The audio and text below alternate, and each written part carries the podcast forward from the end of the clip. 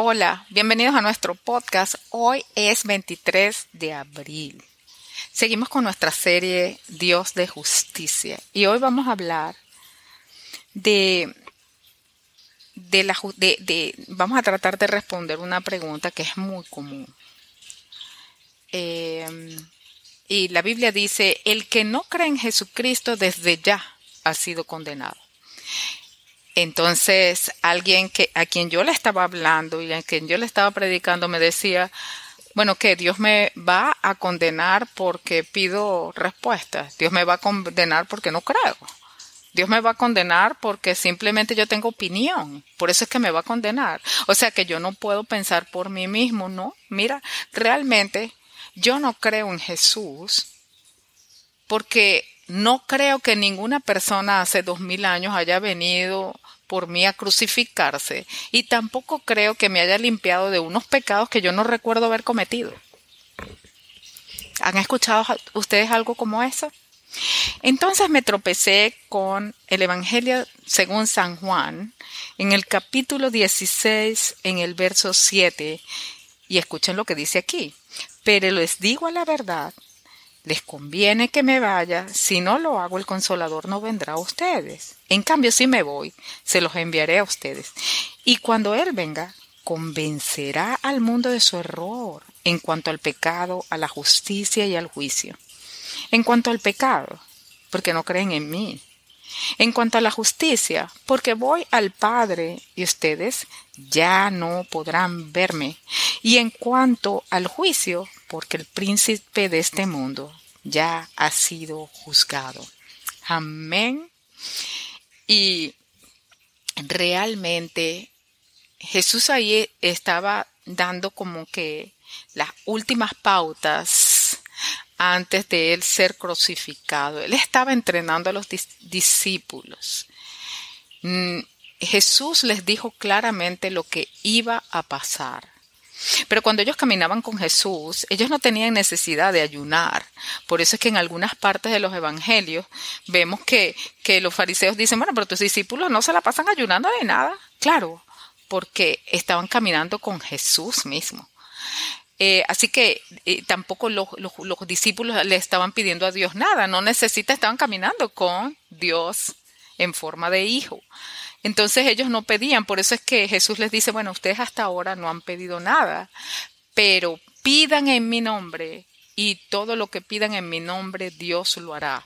Jesús estaba preparándolos para la separación física que necesariamente iba a ocurrir. Les estaba preparando para el momento crítico que ellos iban a vivir. Es cierto que los discípulos eh, recibieron de primera mano los milagros la presencia del Hijo de Dios y todo el Espíritu Santo que estaba sobre él. Y yo no me imagino cómo fue esa experiencia.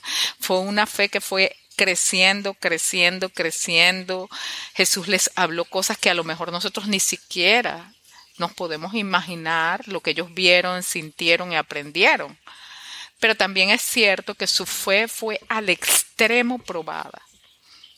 Porque cuando ellos vieron a Jesús destruido, muerto en una cruz desangrado, eh, fue una evidencia, una evidencia física irrefutable.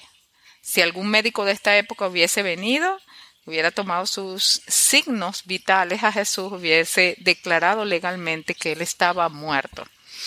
Entonces, la fe de los judíos, de los apóstoles, perdón, fue probada a extremo. ¿Ok? Ahora, eh, el Señor aquí les está diciendo, miren, yo me voy a ir, ustedes no van a poder seguir caminando conmigo como nosotros hacíamos en estos últimos tres años, que era maravilloso. No, ahora yo voy a tener que irme, pero les dice, pero les conviene porque yo les voy a enviar al Espíritu Santo. No crean que se van a quedar solos, no crean que yo los he abandonado, no crean que cuando yo ascienda al cielo, eh, ustedes van a andar solo por la tierra. No, van a tener al Espíritu que mora en mí. Ese Espíritu se los voy a dar a ustedes para que ustedes en mí puedan hacer todo lo que yo hago y aún mayores cosas puedan hacer. Pero hoy en Dios de Justicia estamos hablando de esa pregunta, ¿no? O sea, de, cuando una persona dice, y tú le puedes hablar de Jesús y de lo que él hizo, y simplemente no se mueve como si no se moviese, como si en un día de estos de verano, donde el sol está súper fuerte y no hay brisa, donde no se mueve ni, ni siquiera la hoja de un árbol. Hay personas a las que nosotros les podemos hablar de Jesús, les podemos hablar de la resurrección, les podemos hablar de la vida en Cristo, pero es como ese árbol en verano sin brisa, eh, no se mueve ni una sola hoja de ese árbol que es esa persona. Y yo les comentaba hace un segundo que, que en una de las cosas que yo he recibido es, yo no creo en ese Jesús, no creo que ninguna persona haya venido a morir por mí y muchísimo menos a pagar por unos pecados que yo ni siquiera me acuerdo haber cometido. ¿Cuáles pecados? Ese era eh, eh, el comentario. Pero aquí vemos que es el Espíritu Santo el que viene a convencer. Y viene a convencer al mundo en tres cosas. Una, viene a convencer al mundo de su error en cuanto al pecado. Las personas que no son tocadas por el Espíritu de Dios no piensan que están en pecado. No piensan que tienen ningún pecado, porque ellos dicen, bueno, yo soy una persona normal, no le hago daño a nadie, yo no ando matando a nadie por ahí, yo soy una persona de trabajo, yo trabajo, estudio, eh, me ocupo de mi familia y, y eso es lo que yo hago, ¿cuál pecado? Por eso es que les convence de su error en cuanto al pecado. También les convence de su error en cuanto a la justicia porque dice el Señor aquí, porque no creen en mí, no creen en mí. Sin el Espíritu Santo, nadie puede creer en Jesús. Nadie puede creer en un concepto tan abstracto como que Él vino hace más de dos mil años, murió por ti, por unos pecados que tú supuestamente heredaste. Eso no lo comprende el intelecto humano. Y si tú eres de las personas que razonas, realmente eso no tendría mucho sentido para nadie. Correcto. Pero es el Espíritu Santo el que da el convencimiento y nos saca de ese error, de nuestra percepción sobre el pecado. Quien nos abre la mente es el Espíritu Santo.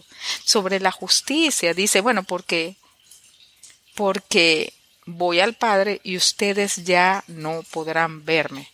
¿Cómo nosotros podemos pensar en la justicia de Dios para nuestras vidas y decir, Señor, tú eres un Padre justo, mira mi caso, hazme justicia?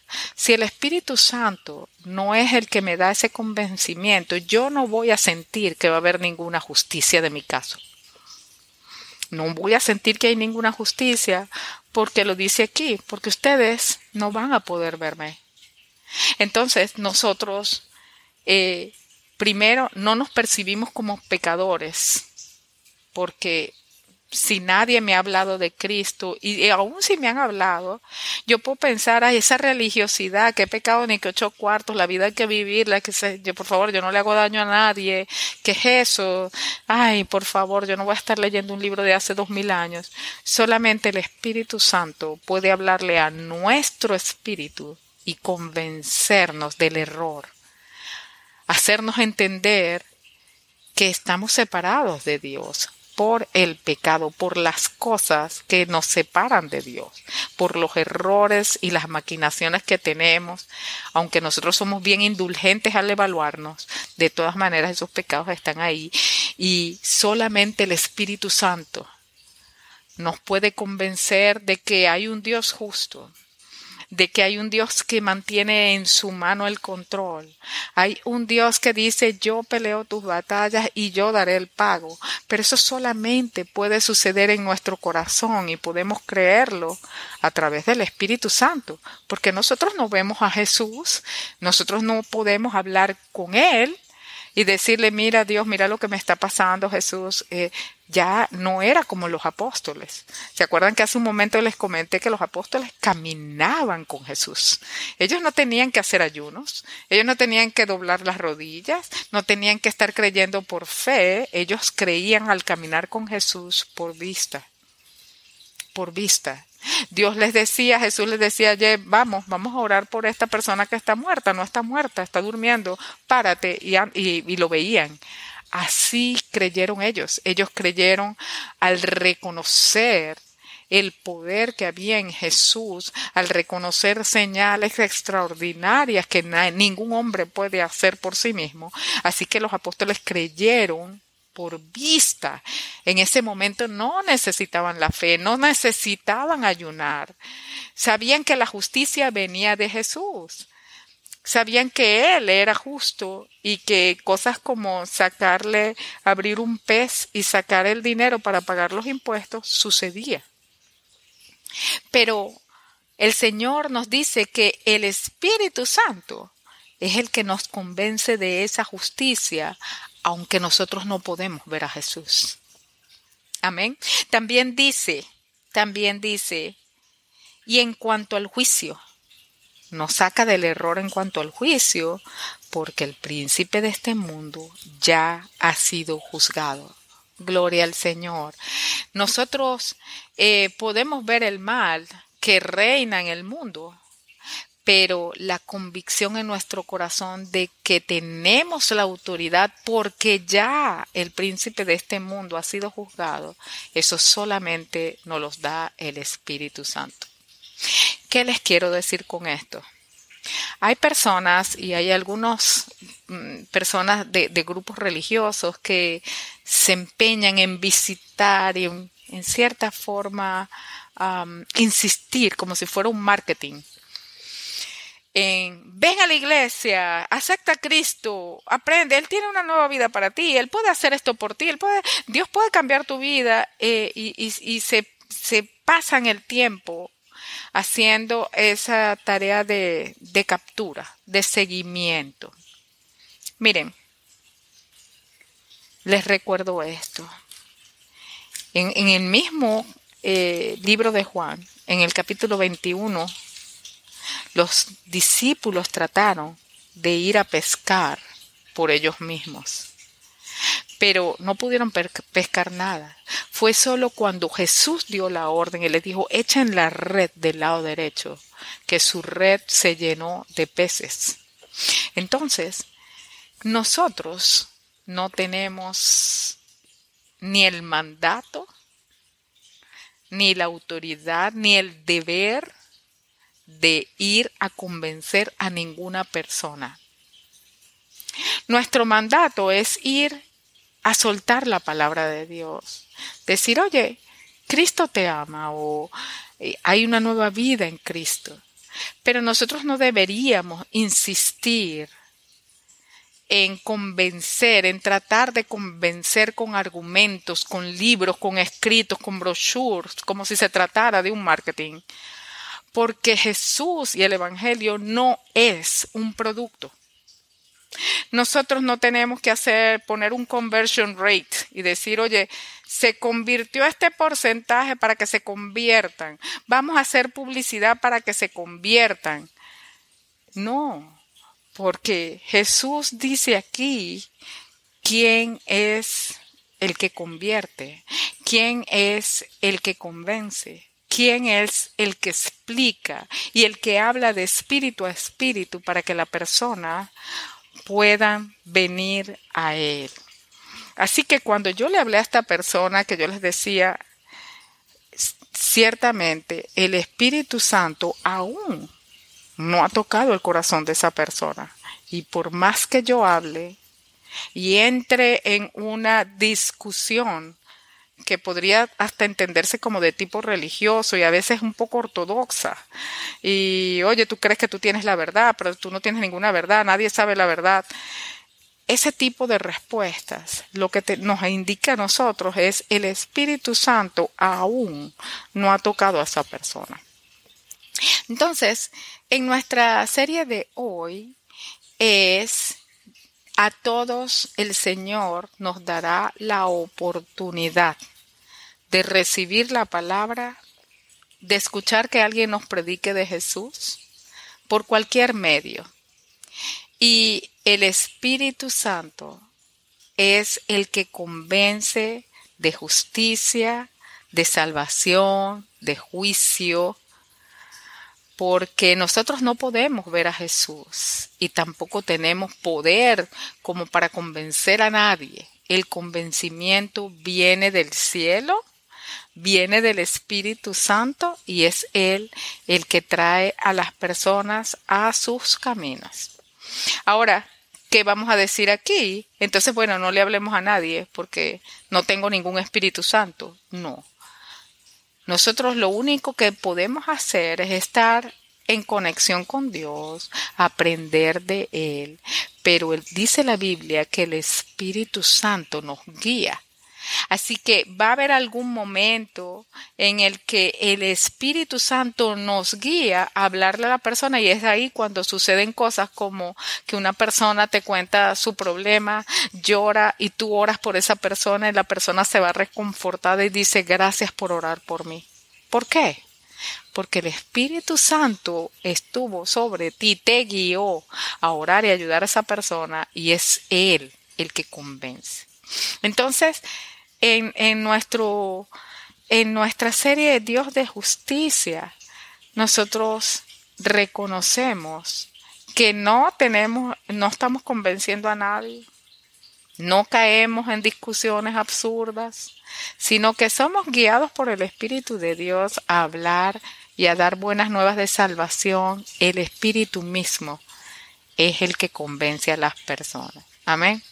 Si tú has escuchado esto hoy, y estaba buscando una respuesta sobre Jesús, sobre la posibilidad de, renacer espiritualmente, pero aún no comprendes, aún dices, no, pero es que yo no creo en esto, yo te invito a que hagas esta oración conmigo. El primer paso de nosotros es querer escuchar, es querer conocer. Así como nosotros probamos ir a un gimnasio, una dieta, eh, probamos diferentes cosas, a ver si nos, acomodan. Yo te invito a que, a que invites a Cristo a tu corazón en este día, para que el Espíritu de Dios te toque y te convenza a Él de todo lo que hemos conversado hoy.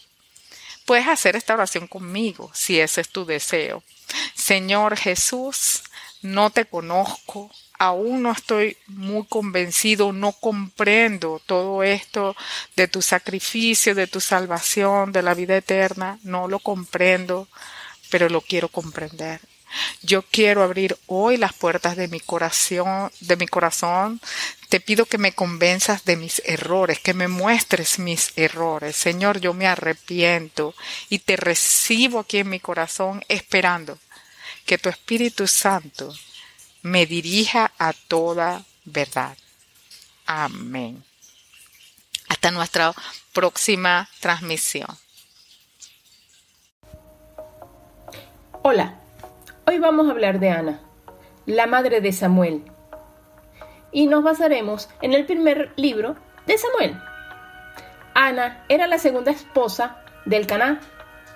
Ella era estéril, no podía tener hijos mientras que la otra esposa sí tenía hijos.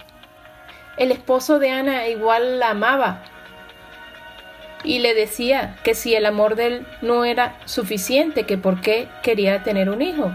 Pero Ana igual le pedía a Dios un hijo. Ella estaba triste y quería tener un hijo.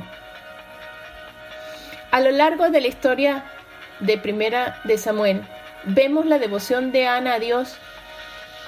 Ana no perdió la esperanza en su angustia, a pesar de que el tiempo pasaba. Mantuvo su fe. Es un ejemplo que no debemos perder la esperanza de las peticiones que realizamos a Dios. Otra enseñanza de la historia la vemos en Primera de Samuel 13, donde Eli el sacerdote, al ver que Ana estaba orando en voz baja, pensó que estaba borracha. Nosotros a los ojos de los demás podemos parecer borrachos o locos a realizar nuestra petición, pero hay que seguir con la esperanza que Dios nos dará lo mejor. Ana ofreció que su hijo sería para servir a Dios durante toda su vida. Vemos que Dios respondió la petición de Ana no solamente con un hijo, sino con cinco más de los que ella pidió. Espero que la historia de Ana te haya animado a mantener una esperanza en tu corazón mientras estemos aquí en la tierra.